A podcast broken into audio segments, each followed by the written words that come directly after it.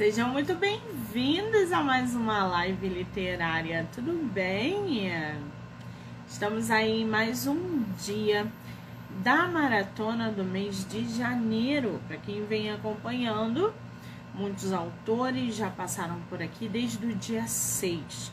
E o ritmo vai começar até o dia 15 de janeiro, com muitos autores, muitos sorteios e, claro, muito bate-papo literário, gerando aí muito conteúdo literário também, tá? Hoje a gente já teve duas lives. Hoje a gente vai, agora a gente vai conversar com o escritor Henrique Alves e depois a gente vai fazer uma live às 9 horas com o escritor Alex Mello para falar sobre divulgação. É, por que divulgar, com quem divulgar, a importância da divulgação no, pro, pro teu livro. Enfim, vai ser uma live cheia de dinâmica.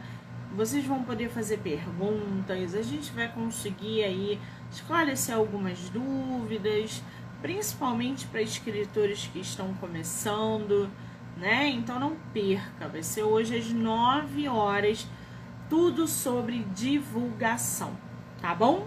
Muito bem. Cadê o nosso escritor? Deixa eu ver aqui. Eu não sei se é a primeira vez, se ele vai. Ah, não, ele já mandou mensagem aqui. Estou ansiosa para conversar com ele sobre esse livro, né? Vocês vão entender. Vai ter sorteio. Deixa eu ver aqui. Carol, querida, bem-vinda.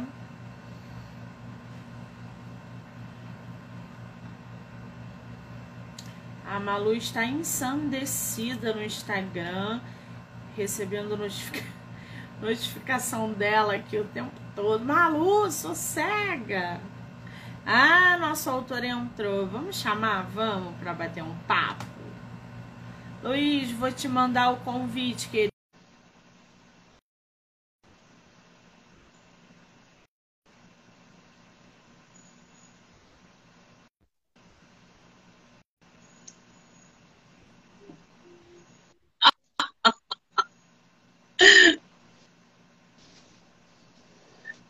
Cheguei. Muito bem, agora conseguimos aí te ver. Agora... Seja muito bem-vindo. Tudo bem? Tudo bom, tudo legal. Agradeço aí, tá, a oportunidade aí. E é um prazer estar falando. Eu... Desculpa, fala. E é um prazer estar falando com você também. Ah, que lindezo! Eu é que agradeço pelo tempo, pela disponibilidade de você vir aqui falar sobre o seu livro e deixar as pessoas conhecerem um pouco mais sobre o seu trabalho literário. Muitíssimo obrigada, tá, querido? Eu, tenho que agradecer só. Me diz uma coisa, tua primeira live?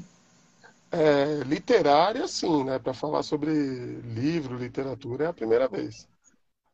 Mas você já fez live voltada para que tema? É, é, já fiz live, sim, é, voltada para o tema de RPG.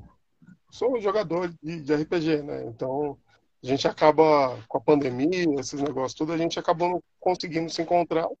Tinha que ser por aqui mesmo, né? RPG, tá uma onda de RPG. Essa maratona de janeiro, a quantidade de autores que são de RPG não estava no gibi. É bom que dá uma ênfase aí para quem não conhece, né? Existem grupos, inclu inclusive vários autores é, nasceram por causa do RPG, né? Que usa como inspiração para produzir fantasia, terror, suspense. É bem legal a dinâmica. Agora, me fala uma coisa, Henrique, você é de qual lugar do Brasil? Então, eu sou, eu sou de Guarulhos, em São Paulo, aqui em Guarulhos. São Paulo. Conhece o Rio de Janeiro? Já fui algumas vezes já. Fui a trabalho, acabei fazendo algumas amizades por lá. Eu fui acho que quatro vezes. no, no total. Conheceu tudo? Não, não, fiquei só. Na, é, o pessoal só. É uma ilusão achar que o Rio de Janeiro é pequeno, né? Na verdade, é, verdade. é enorme ali. Mas eu fiquei só ali pela parte da Ilha do Governador. Ali. Ah, tá, lá do outro lado, legal. Ilha do Governador é bem interessante também. Esse ano vai ter Bienal aqui no Rio de Janeiro, você pretende vir? Não sei se vou conseguir. É, eu gostaria muito, mas aí tudo depende do, do, do meu trabalho mesmo, né? Porque, eu não vivo só da escrita, né? Tem forma que eu posso tentar, comparar, e, e, Entendi. É, se você conseguir, se você vier aí para Bienal, mande mensagem, porque a gente está querendo fazer um encontrão aí dos autores nacionais Aí manda mensagem, de repente a gente consegue trocar figurinha, tá bom? Vai ser legal, é. É ó, já deu até um incentivo a mais, já. É legal. Muito bem. Eu tô aqui com o teu livro chamado A Terceira Queda. É. Aliás, é, eu já comecei a lê-lo, já devo ter lido aí umas cento e pouquinhas páginas. É, e tudo nele me chama atenção, inclusive essa capa. Teu livro foi publicado por editora ou foi de maneira independente? É, eu publiquei ele pela Wiclap. Pela Wiclap. Mas essa capa foi você quem fez sozinho ou não? Foi, foi sim. Essa capa ela tem uma história, acho que quase do tamanho da história do livro. É, eu cheguei a comentar com você, né, que um dos autores que eu mais gosto, né, é o André Bianco. E eu comecei a gostar bastante dele por causa, não tanto pelos livros, né? Na verdade, o primeiro livro que eu li dele, que foi o Sete, é, eu não conhecia, foi super por acaso, porque eu sou um, um leitor de sebo. Né? Então, tipo, onde eu morava tinha bastante sebos, né? E todos me conheciam. Então eu ia, pegava um livro, lia, e aí eu devolvia o mesmo livro é, em, com, em, troca de um abatimento no outro livro que eu fosse pegar. Então, eu geralmente eu, eu lia livros antigos, né? Percebo é mais descarte de livro, né? E o André Bianco foi o primeiro livro que eu comprei fisicamente, assim, sem ser livro de RPG. E tudo porque eu passei na, na livraria e aí tem a, a, a, capa dele chama bastante atenção, que é uma capa toda preta, tudo. E tá lá escrito, né? Tem gente que não acredita em vampiros. E o que me chamou mais atenção foi que, poxa, é uma história de, de horror, né? Feita por um brasileiro. Até então eu não sabia que podia ser feito. E, e aí ele me chamou a atenção para esse mundo literário. E aí. Que coisa interessante. Qual era o nome do livro? O Sete. A capa do é. Sete, ela era muito, muito parecida. Ela, ela era simples. Ah, você tá com teu livro físico aí. Mostra pra gente sua capa. Essa é a capa do nosso autor, gente. A terceira queda. Que já já eu quero saber é, é, da produção dessa capa. Continua, Henrique, por favor. E eu fiquei praticamente apaixonado por, por conhecer esse, essa história né, de um autor de Osasco, aqui em São Paulo, escrevendo sobre um local onde a gente mora, escrevendo uma história de terror e fazendo uma coisa tão simples.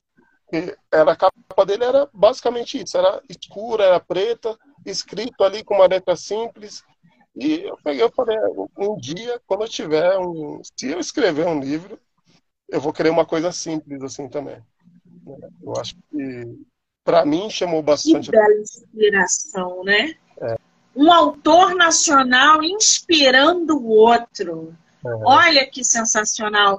Alguém aqui que está presente na live já leu André Bianco? Se tiver lido, manda aqui o nome do, dos livros ou do livro do autor para a gente já indicando. Eu conheço, mas ainda não li. Não li mesmo. Agora, você falou aí dessa dinâmica do sebo. Eu adoro sebo. meus livros, todos, assim, 90% dos meus livros são livros de sebo. Eu moro a uma quadra de um sebo aqui na Tijuca, no Rio de Janeiro, e cara, todo dia eu batia ponto no sebo. Não tem nada mais gostoso do que você ir num sebo. É, é verdade. E escolher um livro, folhear. Sabe por quê, gente? Quando a gente pega um livro de sebo, outras histórias estão dentro daquele livro. Porque outras pessoas já leram. Então, a energia que tem num sebo é muito boa. E muitos livros estão em ótimas. É, é, é, é, tem uma conservação ótima, tá? É. Não é porque é livro de sebo que é ruim, não, né, Henrique? É, e principalmente a gente que lê, a gente tem ciúme com, com livros, né? Eu antigamente eu não, não me desfazia, né? No começo eu não me desfazia. Eu era, era um meus xodós. Mas aí quando eu esse, esse esquema do, do, do, pessoal lá do SEB, a gente começou a fazer essa circulação de livro, né? É, falei, poxa, quando a gente escreve, eu, eu, tiro agora por mim, por essa história que eu escrevi, né, esse romance, é, a partir do momento que a gente escreve, a história já não é mais nossa, né? Ela já é, é jogada no mundo, né? Então, quanto mais pessoas lerem, melhor. E no período de escola ainda, eu pensava que aí eu já pegava, comprava o livro, lia ele uma vez, lia outra vez, e aí eu já saía espalhando. Oh, você já leu esse livro? Lê aí para a gente conversar. Então, é, tem, o, o, livro ele ajuda a gente a fazer tudo isso, né? Criar esse ciclo, esse, esse ninho de amizades, né? Exatamente. A leitura é bom, é, é, é bom para tudo, né? Ler é bom para tudo, gente. Você faz amigo, você troca ideia, você constrói ideia, você compartilha ideia, você é, passa a escrever também, porque a leitura chega numa determinada é, hora que te obriga a escrever, porque quem é leitor automaticamente quer escrever alguma coisa, que as, as ideias vão se construindo. Quanto mais você lê, mais as ideias entram na tua cabeça. E aí chega uma hora que você fala: opa, quero escrever meu livro. E aí você senta e escreve. É fantástico. Leiam, gente. Leiam tudo que vocês puderem, qualquer coisa. Agora, o, o Henrique me fala uma coisa. Essa sua publicação pela Wiclap foi teu primeiro livro publicado? Publicado. É, eu tenho muitas coisas escritas, assim, que publicado no, no geral, assim, aberto para o mundo, né, foi a primeira vez. É, dentro do nicho de RPG, a gente já fez, eu já fiz muitas coisas, né? No nicho, para o pessoal do RPG mesmo, eu acho que já deve ter uns três, quatro livros. Só que fica tudo dentro do núcleo né, de RPG. Né? Não, não, tem tanto, não é história de um romance. É, não sei se você conhece sobre RPG, mas é, o mundo cria regras, coloca tema. É muito diferente de fazer um romance. Fazer um romance é mil vezes mais difícil do que um RPG. E, é verdade. E outra coisa também que é gratificante, né, a gente está escrevendo um romance, é que a gente entra ali, né? É, tem uma amiga minha que ela foi a primeira pessoa que comprou o livro. Né? Assim que eu publiquei, ela foi lá, eu comprei. E aí é, eu falei, Fê, tem personagens aí que são é, inspirados em você. Tem uma personagem inspirada em você. Mas aí você acha aí. Aí ela, nossa, que legal, que honra. E qual que foi inspirado em você? Aí eu falei pra ela, ah, eu tô no papel do mestre, eu tô no papel do cara que tá lá em cima. Sabe aquela pomba que tá voando e assistindo tudo que tá acontecendo? É isso aí que eu tô fazendo. Agora, isso aí que você falou é sensacional. Por quê? Quando a gente escreve, a gente pega características de pessoas reais, pessoas que a gente conhece, para produzir um determinado personagem. Uhum. Então, você tem ali dentro da tua história uma dinâmica que se parece ou é semelhante a uma pessoa que você conhece. Isso é fantástico também, porque você acaba mesclando aí ficção com realidade. Que coisa boa.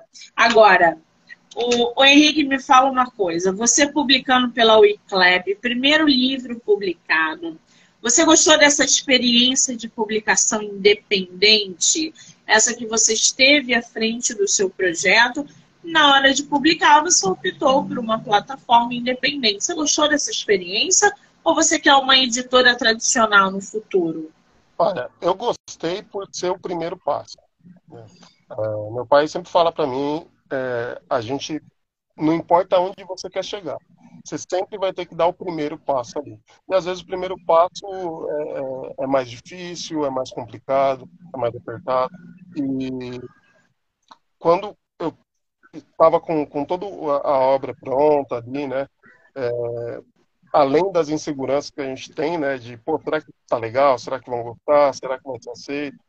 É, é, eu já conhecia já a Uniclap, conforme eu fui acabando, quando, acho que quando eu estava no último capítulo do, do livro, eu comecei a procurar como fazer para publicar, né? Que eu não fazia ideia. E, e, então eu já conhecia mais ou menos a Wiclap, como que era, e eu conhecia as outras editoras também, por, por pesquisas, né? E é muito caro para quem não tem ideia de como que é. é. É um investimento que você precisa gostar muito mesmo de ler. Porque é um, é, é um investimento que você não sabe se vai ter retorno, né? Você é, pode chegar a pagar. Eu fiz alguns orçamentos, né? É, o mais barato que eu consegui para uma editora tradicional foi de 4 mil reais. E seria um investimento de 4 mil reais que provavelmente eu não teria o retorno disso. É, e eu acabei fazendo também um, um cursinho, um mini curso, com um pessoal da, da Wiclap também, que já tinha publicado. E, e uma coisa foi bem legal, que eles foram bem transparentes, né? Eles falaram, ó, oh, não tenham ilusões, pode ser que vocês publiquem e não vendam nada. É, inclusive a moça que estava dando o curso, ela falou para mim assim, para todos assim, né? Eu aconselho a você comprar o seu primeiro livro, porque se você não vender nada, no mínimo um você vai ter vendido, né? Para você mesmo. E eu achei bem legal isso. É, até porque eu não pensei, nunca pensei em, ah, vou ficar rico com isso. É, eu tinha a história pronta e eu precisava compartilhar isso com, com alguém. Então, eu acabei gostando por causa disso. É, eventualmente, no futuro, é, agora que eu tenho essa experiência, eu já posso tentar um passo a mais. Né? Exato, esse, essa ilusão de que a gente vai ganhar dinheiro é, escrevendo livro, ela, ela assombra todo mundo, principalmente os escritores que estão chegando no mercado. Mas a verdade é que quando você investe 4 mil reais, 5 mil reais, seja lá, seja mil reais na publicação para uma editora tradicional ou numa editora que está no mercado agora, dificilmente você vai ter o retorno. Primeiro, porque isso acontece a longo prazo. Venda é diferente de divulgar o teu livro. Para você vender o teu livro, você precisa divulgar. Ninguém vai comprar o livro de um escritor que não é conhecido sem conhecer a obra. Divulguem o livro de vocês, resenhem, façam sorteios, apareçam 15 minutos numa live no Instagram de vocês para falar sobre o livro, fechem parcerias, mas divulguem primeiro para depois vocês quererem vender o livro. E aí sim, a longo prazo, o retorno vem gradativamente é um passinho de cada vez a literatura no nosso país. É uma paciência, né, Henrique? É por amor mesmo. É por amor. É por amor. Exatamente. A gente escreve por amor. Agora, me diz uma coisa. A terceira queda, da onde surgiu esse título? Assim, é, princípio, a história toda do, do livro, eu tentei fazer uma. É, dar uma releitura né, para histórias que a gente conhece. É, teve uma, uma folheada, né? e deve ter percebido que eu abordo bastante o assunto religioso. E eu tento trazer o mais isento do, de religiões formadas o possível. Ao mesmo tempo em que eu acho muito injusto, eu, eu estudei bastante sobre religiões, é, já fui de algumas religiões, e uma coisa que eu sempre achei um absurdo foi o monopólio de algumas coisas sacras para o geral, para a humanidade em geral. E eu acho muito errado que antes sejam exclusividade do cristianismo. É, Sim. Eu, eu acho o seguinte, eu acho que em todas as religiões existem aquilo que a gente chama de anjo, né? Só que eles chamam de outros nomes, mas são é a mesma energia. E eu quis trazer isso tudo para dentro do meu livro. E trazer um, um, um novo conceito que conta a história não do mundo como a gente já conhece, mas de antes de existir todo esse mundo. Né? Então, no livro, a gente começa ali contando a história de antes de existir esse, esse mundo, esse planeta, esses planos existenciais, é um negócio bem lá atrás. Só que, como bom RPGista que eu sou, a gente precisa de um, boas histórias com heróis, com, com drama, com possibilidade de perda, né, com mortes e vitórias, e tudo muito glorioso. E dentro disso, sem fugir da história dos anjos, eu tinha que contar a história angelical. Contando essa história angelical, a gente sabe que isso é um conhecimento geral, né, que teve a queda dos anjos e tal, que aí dizem que Lúcifer foi arremessado para o inferno, e que teve uma guerra, que ele lutou com Miguel e tal. E aí, tipo, olhando essa história assim, eu pegava e falava para mim mesmo, ah, mas não, tá muito raso são os nossos heróis, são as pessoas que são as criaturas que salvam as pessoas, as, a, a, o planeta, são, eles merecem mais do que isso. Né? E aí, tipo, é, pegando alguns personagens é, que são bem tabus, né? Por exemplo, se falar de Lúcifer hoje em dia, pessoa, se você elogiar Lúcifer, as pessoas vão falar, pô, é, é, é Então, eu tinha que botar dele ser herói, mas de uma forma que não contrariasse a crença que já existe.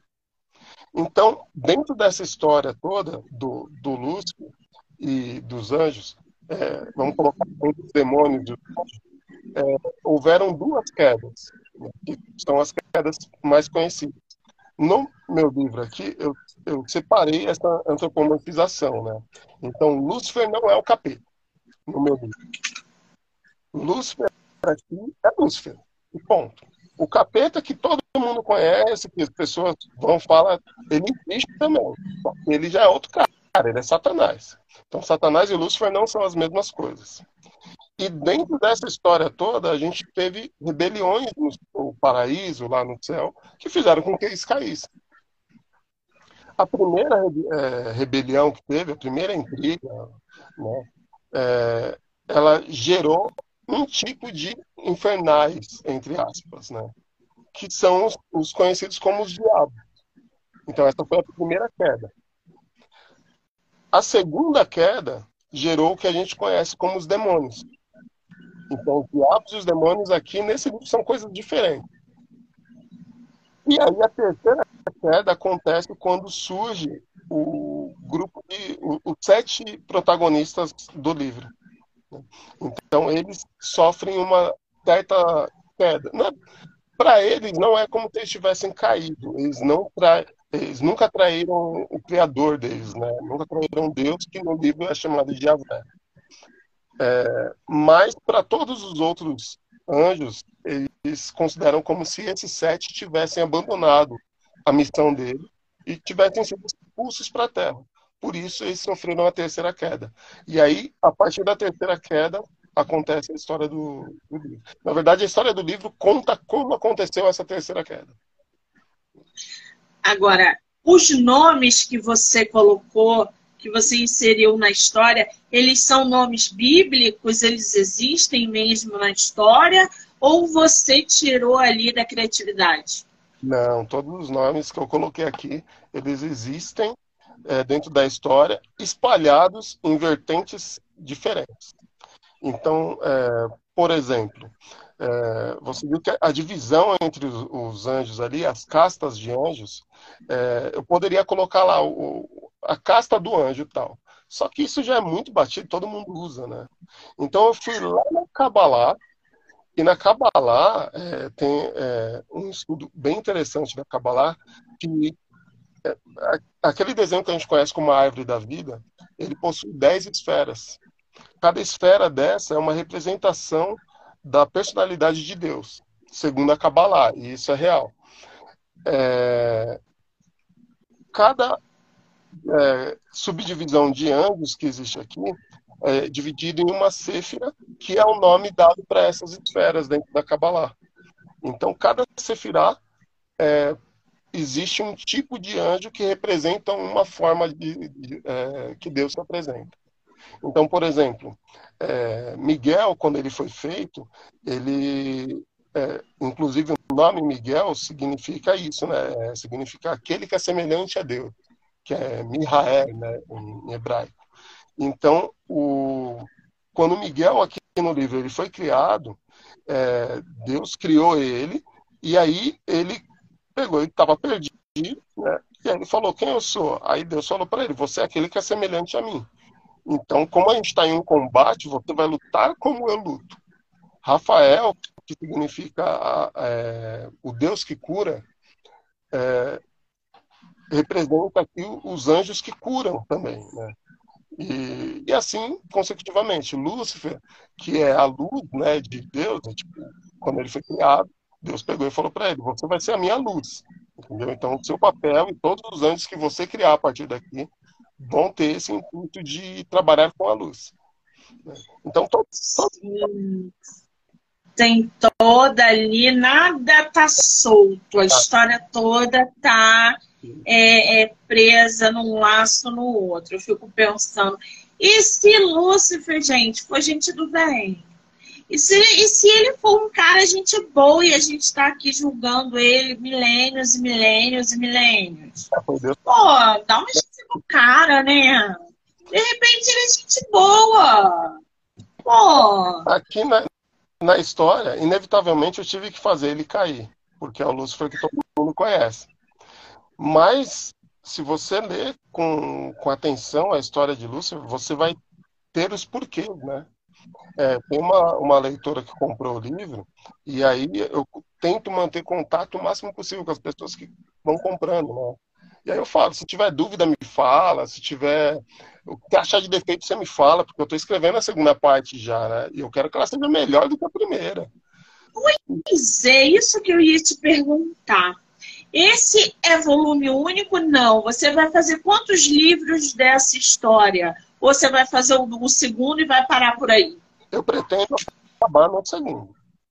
Na verdade, eu queria que fosse um livro só.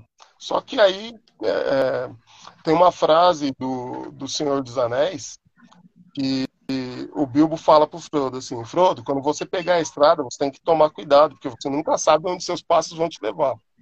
E é igual a gente escrever, né? A gente concebe a história e aí a história começa a se conceber sozinha. E... Sim. Os personagens ganham vida e levam a gente para onde eles querem, não é a gente que manda. É, e, e não basta você pegar e falar, ah, fulano foi, subiu no muro e caiu. Porque aí você mesmo se pergunta, tá, mas de onde veio fulano? Aí você tem que explicar de onde veio fulano. É, tá, mas quem é a mãe do fulano? E assim vai indo, né? Exatamente. Escrever tem disso. Só quem escreve consegue entender essa magia que é dar vida a personagens que tomam conta da história e fazem o que eles querem. Agora, Henrique, eu vou ler aqui um trechinho da sinopse do teu livro. Você separa pra gente um, um trecho aí, pode ser do início, do meio, do fim, o que você quiser, para ler depois pra gente? Eu paro tá bom? Eu vou ler aqui para vocês, gente, um trecho da sinopse do livro A Terceira Queda, do autor nacional Henrique Alves. Em meio a uma batalha entre Deus e a escuridão, sete celestiais partem em uma missão: encontrar a luz mais brilhante dentre as moradas de Deus e trazer ela de volta para assim colocar um fim definitivo ao grande inimigo do Criador, gerando por consequência o final do mundo como conhecemos. Acompanhe esta viagem desde o início da existência, passando pelos reinos celestes, os círculos infernais e todos os reinos do meio, descobrindo assim o quão cruel pode ser um anjo de Deus quando está motivado a cumprir uma missão. Na terceira queda, é apresentada as diversas nuances entre as criaturas criadas diretamente por Deus, criaturas tão poderosas que são chamadas de primordiais, celestiais peritos em cumprir ordens, demônios vingativos, diabos enganados e a mais pura representação do mal, os leviatães. Em meio a tudo isso, conhecemos Tiago, um simples humano que sua maior característica é ter muito azar na vida.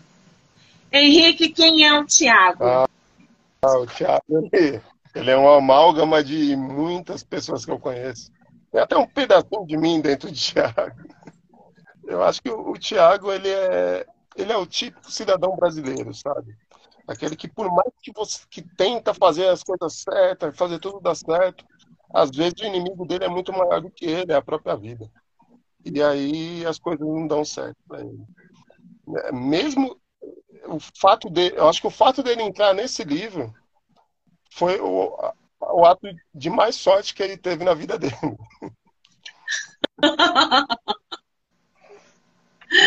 Ai, gente, lembrando que o livro é tema de episódio no podcast literário. Do livro não me livro. Vocês podem ouvir pelo Spotify, Anchor, Amazon Music e canal do YouTube. Henrique, fala para mim qual foi a sua maior dificuldade ao produzir essa história. Nossa, isso eu acho que daria um, uma série da Netflix. Um novo livro. eu comecei, quando, eu, quando eu tive a ideia de, de fazer esse livro, ele, a ideia foi de fazer um jogo de RPG. E aí eu falei com um amigo meu, falei, chuta, quero fazer um jogo de, de RPG é, com a temática sobre dragões. Ele falou, ah, legal. Eu falei, ah, pensei né, no o, o enredo, pensei no, nos protagonistas, que seriam, a gente jogaria com dragões, e seus inimigos, que seriam é, como se fossem dragões do bem e dragões do mal. Que você acha? Ele falou, meu, vai fundo, que eu dou uma força aqui no gráfico, ilustração e tal. E aí eu comecei a escrever. Eu escrevi umas 30 páginas e, e aí eu caí num período da minha vida onde foi um período bem triste, né? A gente passou vários bocados aqui em casa e a gente superou, graças a Deus. É, só que nesse período eu conheci uma coisa chamada depressão. E esse livro, tipo, surgiu daí. A ideia desse livro surgiu daí. Porque por mais que você tenha muita aventura, tenha seja um romance com os seus personagens, o, o, foco principal desse, desse livro é a depressão. Ele fala sobre depressão. É, mas aí mais para frente a gente fala sobre isso. É, e aí eu peguei todo aquele trabalho que eu tive, as 30 páginas, e afastei ele no canto e comecei a escrever esse daqui. É, e eu estava com um computador perfeito escrevia no computador, chegava em casa, ia lá, escrevia um pouco. Durante o dia de serviço eu pensava, e aí eu tinha que ficar guardando aqueles negócios na cabeça, tudo para mim chegar em casa e passar. E aí, beleza, o livro estava indo, cheguei a 50 páginas e o computador quebrou. Aí ah. quebrou, não consegui arrumar ele, fui ver quanto que tava, eu tava sem dinheiro para arrumar. Eu falei, agora, tudo que eu escrevi tá lá dentro, não, sei, não, não lembro de tudo. Eu lembro do básico, mas não lembro de tudo. paro, escrever, não paro. Aí eu fiquei um ano sem escrever nada, só nesse negócio de arrumo, não arrumo, tento de novo, não, ah, 50 páginas foi muita coisa, não vou escrever de novo, não. E aí eu peguei e descobri a maravilha que é o aplicativo do Word, o celular. E aí eu fui, baixei e falei, olha, é quase igual, né? Tem bem pouca diferença. Ah, beleza, vou escrevendo. E aí, quando, onde eu trabalhava antes, eu tinha que pegar um ônibus e um trem para ir e para voltar. Eu levava mais ou menos três horas de para ir, três horas para voltar. E aí eu escrevia, escrevia, escrevia lá no celular e aí eu escrevia no, no WhatsApp, e, no, num grupo só meu, e eu acho que todo mundo tem um, né? E aí eu jogava para o Word. E, e, eu tenho. É, eu acho que é, é básico do WhatsApp ter um grupo só seu. E aí eu jogava no Word e lia para ver como estava ficando. E aí fui fazendo isso, fui fazendo. Aí eu peguei e pensei assim, falei, ah, eu não quero, é o primeiro livro, né? A gente não pode ser ganancioso, não pode, tem que ser humilde. E escrever um livro de 100 páginas no máximo, eu não sei nem se eu consigo a 100 páginas, mas se eu escrever um livro de 100 páginas vai ser maravilhoso. Só que é igual eu falei para você, né? Quanto mais você escreve, mais os personagens pedem. E fui indo, foi indo, foi indo. Quando eu fui ver, eu tava com 200 páginas. Eu falei, 200 páginas, e agora? Não sei nem se eu vou ter dinheiro para publicar isso. Mas ainda falta muita coisa. Então eu vou escrever, vamos ver onde vai, né? Eu acho que não vai chegar mais do que 280 páginas, né? E aí foi indo, foi indo. Meu Deus do céu. Vocês estão vendo que quando a gente quer, não tem obstáculo? Que quando a gente tem um sonho, que quando a gente deseja muito algo, a gente enfrenta os desafios? Ele escreveu o livro dele no celular, indo e voltando para o trabalho. Um tempo que ele levava três horas no celular, no Word no celular.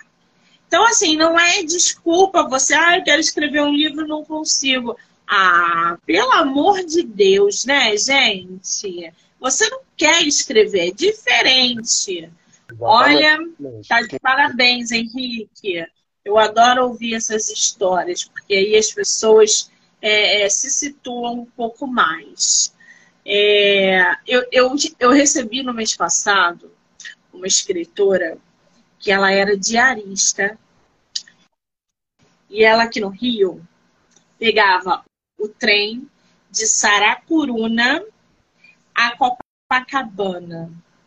O nome do livro é De Saracuruna a Copacabana. Histórias que ela via dentro do trem que ela transformou em crônicas. Olha.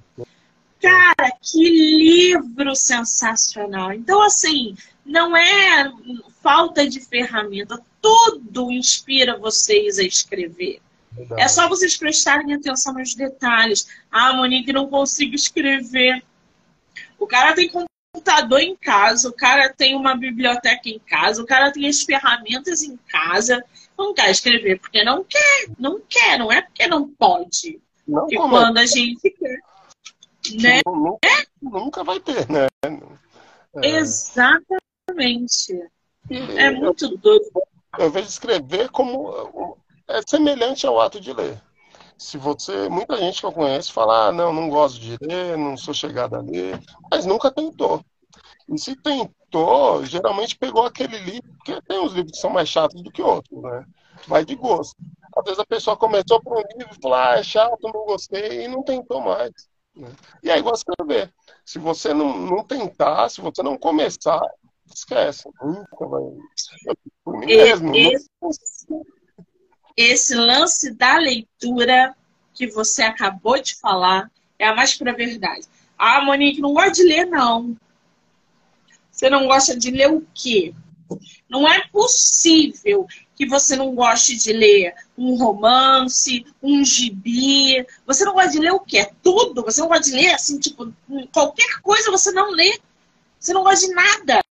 Não é possível que não tenha um gênero que te chame a atenção, que diga, nossa, eu gosto. Pode ser até um hot. né? Porque tem pessoas compulsivas por leitura hot, de escritoras hot.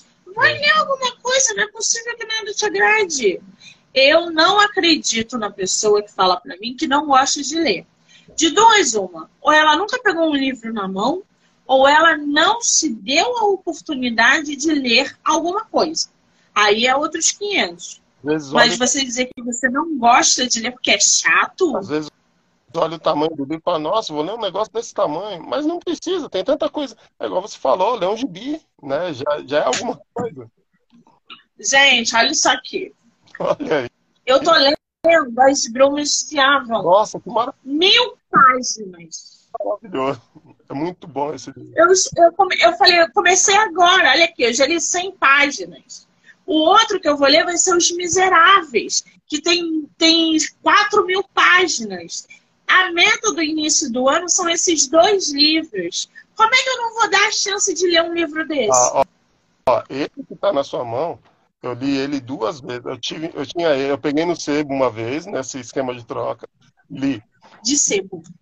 E aí, depois de, eu acho que uns dois anos depois, eu fui trocar o, o, o livro que eu estava, eu estava lendo Ramsés. Eu não lembro. Ai, adoro! Adoro, li tudo! Eu, falta o terceiro e o quarto para mim, se eu não me engano. Ai, eu li tudo, tudo é maravilhoso. Mas olha só, eu tenho que já falar aqui. Ramsés é maravilhoso.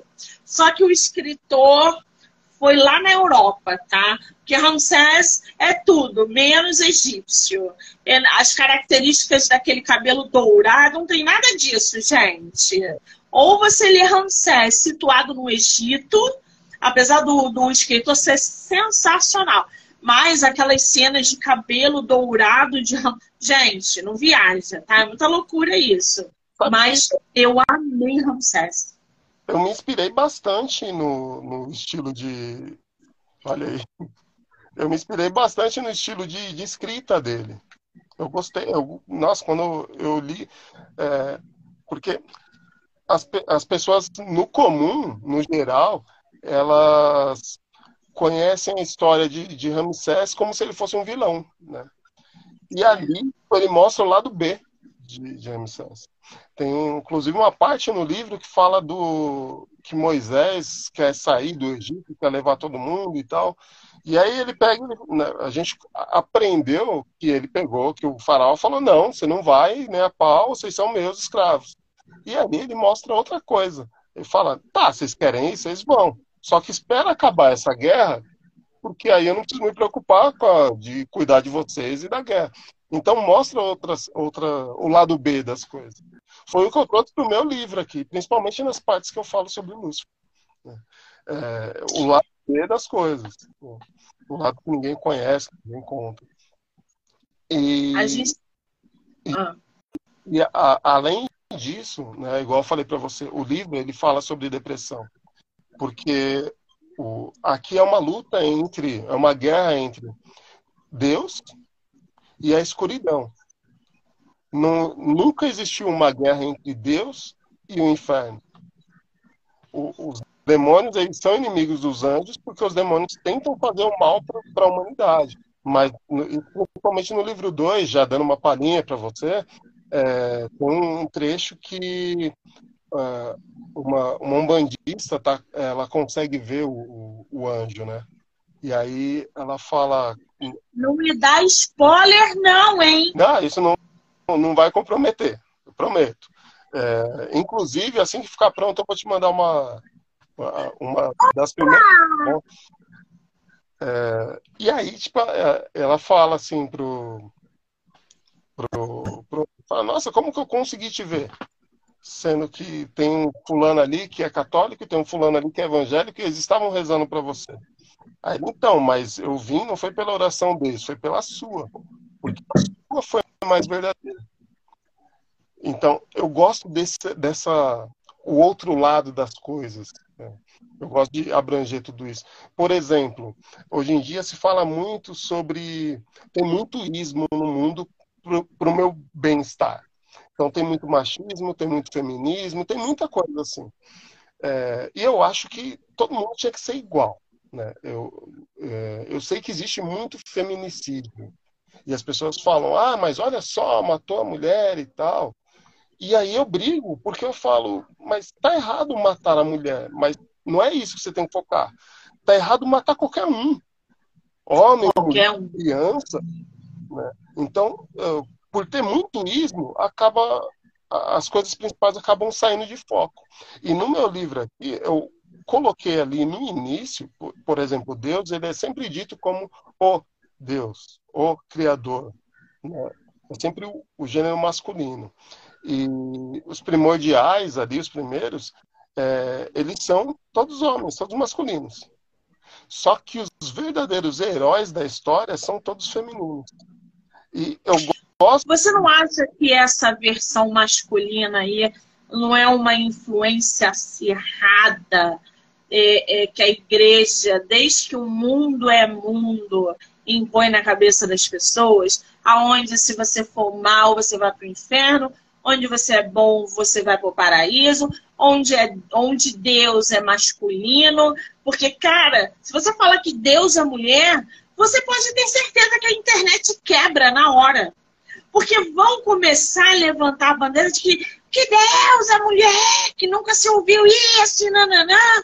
Você não acha que isso, o papel da igreja, desde que o mundo é mundo, é, tem responsabilidade nesse, nesse quesito?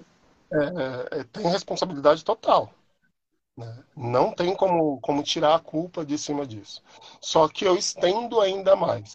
Eu acho que a igreja tem culpa disso, porque foi escrito assim por pessoas, foi pregado assim por pessoas, mas, desculpa, mas as, o, restante do, do mundo que aceita isso vive segundo essas leis é, não foi dito que eles precisavam seguir segundo essas leis, mas eles seguem segundo essas leis porque é mais cômodo.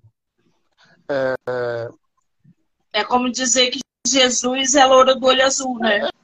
É, mais ou menos isso. Eu, eu fiz questão de trazer aqui, é, no meu livro aqui, a, a ideia de que os humanos dizem, você vai ver bem mais isso no segundo livro, né? Os humanos dizem, ah, Deus não sei o que e tal, Deus não sei o que lá e tal. E, e os anjos, porque os meus personagens principais, os melhores são femininos, né? Então ele, elas dizem, não, você está dizendo que Deus é homem. É, mas ninguém, a gente nunca disse isso. Ah, mas está na Bíblia. Mas vocês escreveram a Bíblia. A gente nunca escreveu a Bíblia. Ah, mas só e a gente vê a energia. Não, vocês não veem energia. Se vocês vissem energia, vocês iam ver que é dual. Eu, por exemplo, a personagem diz: Eu, por exemplo, é, vim aqui porque você chamou pela ajuda de algum.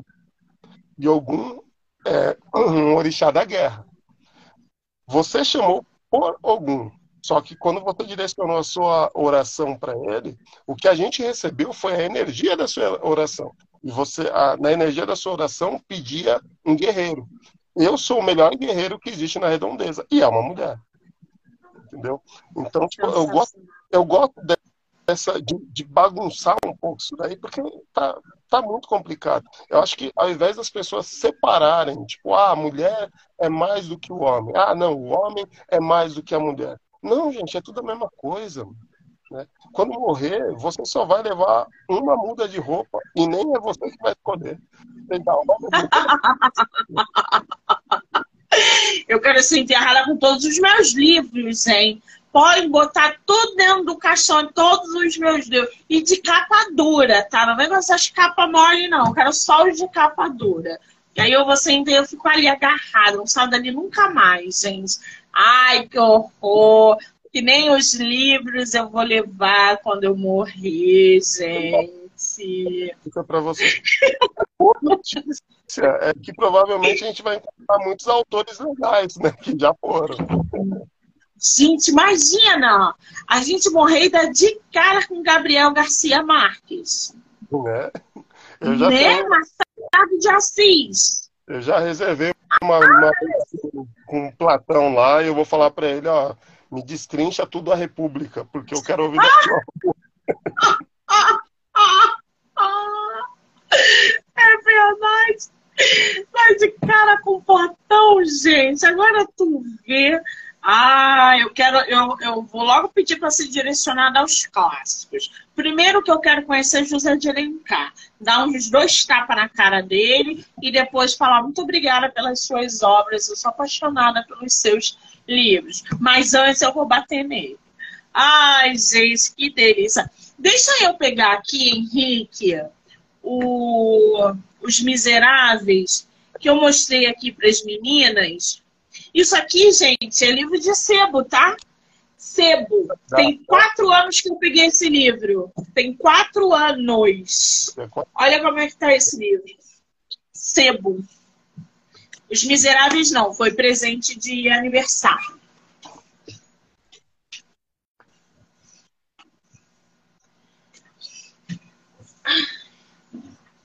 Os Miseráveis. Olha isso aqui. Olha isso aqui. Olha a diferença. Eu vou terminar. Sabe o que é pior? O pior de tudo é que a gente pega um livro desse tamanho e aí quando acaba, a gente fica. Ah, não, não acredito que acabou. Ah, é surreal, né? Essa edição dos Miseráveis tem 1.500 páginas. Fora a diagramação aqui dentro. Olha isso. Isso aqui foi presente de aniversário. Mas as brumas de Avalon foram, foi de sebo. Você começou já? Então vale muito a pena. Hã? Começou já as brumas? Virei as brumas? Já, já li 100 páginas já. Hum, tá. Já li Maravilhoso, eu tô amando. Assim, eu não conhecia, né? Só escuto falar. Ah, não. Mas é isso. Agora, Henrique, fala para mim. Quem quiser comprar o teu livro, aonde está a venda? Tem e-book, tem livro físico? Como é que as pessoas conseguem? Ó, é, quem quiser comprar, vai tá achando na, na, loja da uh, Wiclan. Aí depois eu, a gente pode deixar até o, o link, né? Que já direciona direto. É, tem ele à venda na Amazon também. Só que eu não recomendo. Eu lutei tanto para colocar, para conseguir a, a, medalhinha da Wiclap, para colocar o livro na Amazon. E foi uma luta tão grande assim, fazendo propaganda, ficando, ó, oh, compra, compra, gente. Pra... E aí, quando chegou na, na Amazon, o preço subiu 10 reais a mais. Eu não sei o que, que acontece. Eu não sei se é porque tem que repassar alguma coisa para o Wiclap e tudo. Então, a propaganda que eu fiz para a Amazon, eu já desfiz. Não, gente, quem quiser, compra na Wiclap direto, que é mais barato o livro. Se eu não me engano, lá tá R$ reais, mais do frete. Né? Só que é 10 reais mais barato do que na Amazon. É, não tem é, e-book pela Amazon, porque eu até pensei em fazer. Só que aí eu meio que desgostei do, do, do esquema ali, por estar tá fazendo mais, mais caro, né? Eu falei, não, deixa. É, a minha ideia é, nesse ano mesmo, já lá para meados de setembro, eu tá lançando um segundo livro. Não sei se eu vou fazer também pela Wiclap. Estou querendo migrar para uma outra, para Flive. Estou é, conhecendo a Flive ali primeiro para ver como que é tudo provavelmente eu vou migrar para lá. E aí eu penso em fazer um relançamento do, da terceira queda e é, já é, e lançar o segundo livro já por ali também. Que maravilha! Quer dizer, a gente já pode esperar coisa boa aí é, para esse ano, ano que vem, né? Ah, sim, sim. Eu pretendo, eu tenho como meta Lançar esse até setembro, que é o mesmo aniversário, já fica de presente de aniversário já. Ah, que maravilha! Vai unir o útil com o agradável. Agora, qual é o teu Instagram, Henrique? Tá. Meu Instagram é. Ah, não sei de qual, vou ter que lembrar. eu vou. Você não lembra? Depois eu vou marcar você aqui na live. Deixa eu ver é. aqui. Mas aí depois eu, é, eu posso passar para você, a gente coloca aqui, eu, eu, eu, marco ele. Não, eu vou marcar você aqui na live, não tem problema não, é só para o pessoal é, seguir você. É Luiz Henrique. Pelo que tá aqui é Luiz com Z, tá, gente? Henrique. Aí eu marco você lá. Eu acho que você me deu aqui o, o Instagram. Tá aqui como Luiz Henrique. Qualquer maneira, ele vai ficar marcado aqui na live. Então já corre lá e já segue o nosso autor. Vamos abrir o sorteio? Bora! Gente, vai rolar sorteio do e-book do nosso autor, chamado A Terceira Queda. Mostra a capa para o pessoal, Henrique, por favor. É o e-book, tá, gente? Como é que vai funcionar? Printa aqui e manda lá no meu direct, Monique NM18. Primeira pessoa que fizer isso vai ganhar o e-book do nosso autor. Ah, que delícia! Lembrando que está à venda na Wiclap e Amazon também, ou diretamente com o escritor pelo Instagram. Henrique, querido, Pois não. Que bate-papo delicioso. Que satisfação ter você no meu projeto. Você é simpaticíssimo, é muito bom conversar com você, porque você dá uma sacudida nos leitores e de vez em quando a gente precisa disso. É. Eu quero muito te agradecer pela sua disponibilidade, desejar para você todo o sucesso do mundo e que você não pare de escrever nem de publicar. E se Deus quiser, a gente se encontra em 2023 na Bienal, tá bom? Sim, sim, sim. Eu que tenho muito a agradecer. Você é um amor de pessoa é, tenho acompanhado, eu tenho acompanhado mais o, o, seu canal no, no Spotify, que aí eu consegui trabalhando e ouvindo. Né? E aí a cada coisa que gente ouve, as muitas risadas, às vezes eu falo, nossa, verdade. Tá? É, é, muito legal, você está de parabéns. É, e em breve a gente conversa de novo para quando voltar aí com o livrinho novo. Inclusive eu vi também que você fez, né? Você publicou um, um livro é, como chama? É... Publiquei recentemente o crime de Sara Castro. Nossa, eu achei. Eu falei, não, é, pronto, será que a gente tem uma Agatha Christie nacional aqui? Não, não, não, não, não. Eu li todos os livros da Agatha, não sou muito fã dela. A minha pegada é diferente. Essa foi a minha primeira psicopata, né, que eu criei, mas é bem diferente da, da pegada aí da Agatha. O meu é mais pro drama, para psicopatia, né? Os outros são dramas. Mas esse mescla aí psicopatia. Mas ele tem sido recebido aí muito bem nas, nas redes sociais. E que bom, eu fico feliz, porque eu só tive problema com ele mas o pessoal caiu na graça de o crime de Sara Castro. Depois, depois você me manda pra, pelo WhatsApp, eu, como conseguir. Mando para você o e-book agora. Mando para você. Ah, maravilha, que show. Tá? Vou mandar para você agora, assim que a live terminar. Muitíssimo obrigada, Henrique. Sucesso, querido. Para nós, né? Que esse 2023 seja melhor do que o que passou. Será? Será?